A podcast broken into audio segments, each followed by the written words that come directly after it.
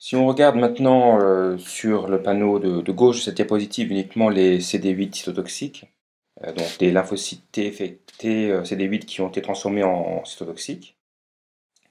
vous avez repris le schéma où on a la reconnaissance de l'antigène par le TCR du lymphocyte T, antigène présenté par le CMH de classe 1 de la cellule qui aurait été probablement infectée.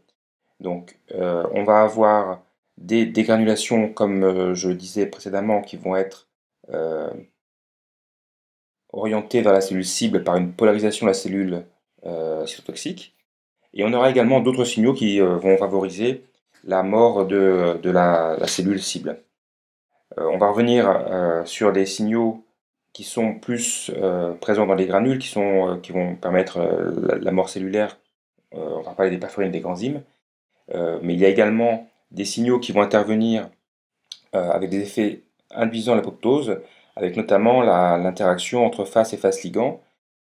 Euh, vous avez des euh, récepteurs face présents sur toutes les cellules, et lorsque le ligand de face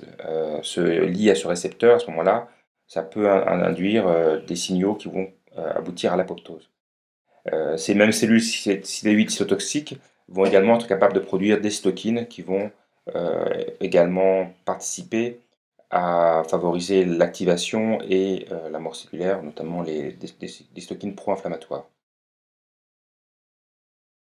Donc lorsque euh, les, les, T cytotoxiques vont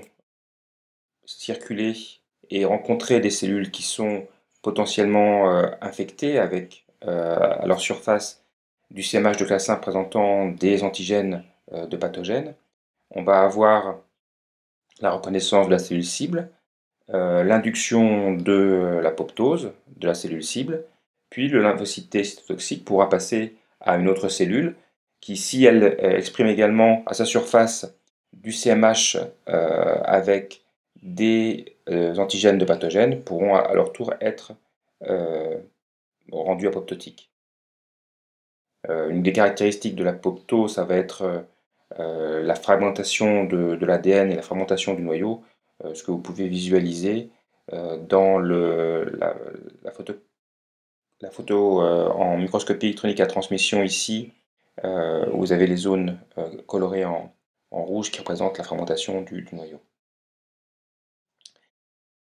Donc on va retrouver dans les granules qui vont être relargués par les tests toxiques et qui vont induire l'apoptose, différentes molécules qui vont euh, favoriser la, mort cellulaire, notamment des euh, perforines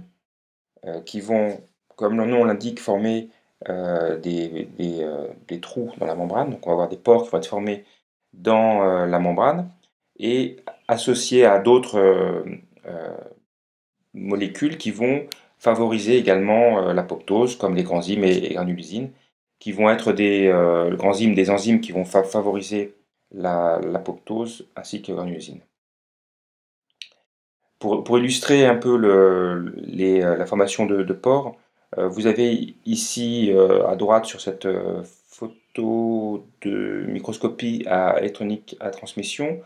vous avez, ce sont des, des, pores artificiels qui ont été créés, mais qui vous donnent un peu l'idée de, de, la structure de ces, de ces pores. Vous voyez donc euh, assez clairement sur cette euh, photographie euh, de nombreux pores qui ont été intégrés à, des membranes.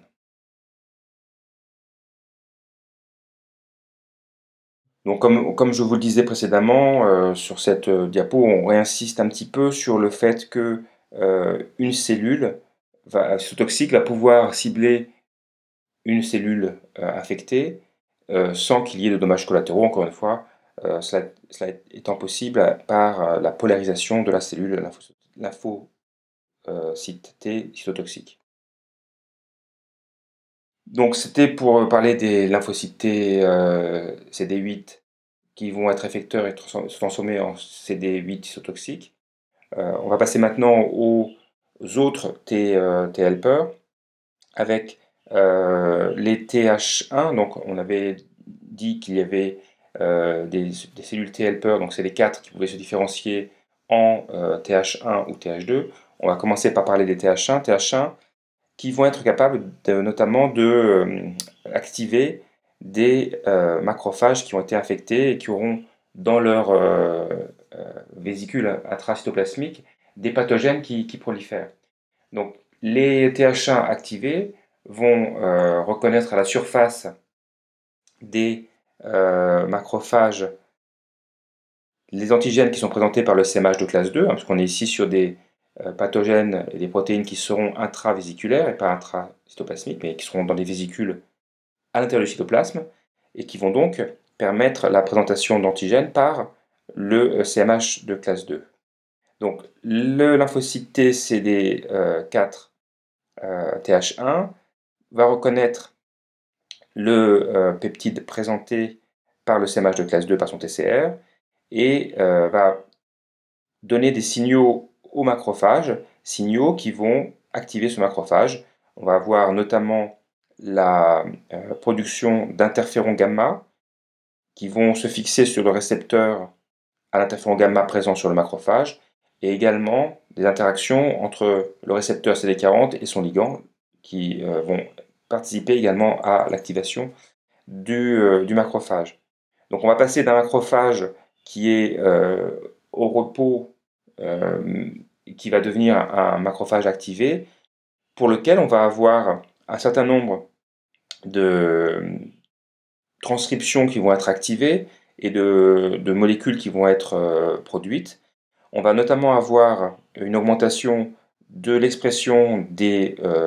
complexes majeurs d'histocompatibilité de classe 1 et de classe 2. Donc CMH1, CMH2 vont être plus, plus exprimé qu'au que, repos. On va avoir euh, l'expression de molécules de co-stimulation, donc euh, les molécules B7-1, B7-2, et on aura également la production de, TNF, TNF qui, euh, qui est une cytokine pro-inflammatoire, qui pourra se fixer sur les récepteurs OTNF présents sur le macrophage.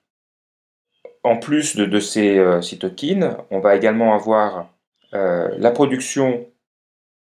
d'espèces euh, radicalaires d'oxygène qui euh, vont être des agents qui sont capables de fort pouvoir microbicide et qui vont participer à l'élimination des pathogènes. Alors, comme ces, molécules sont très toxiques pour les pathogènes mais également pour les autres cellules, on aura des mécanismes qui permettront de contrôler l'activation des macrophages et de permettre leur retour à,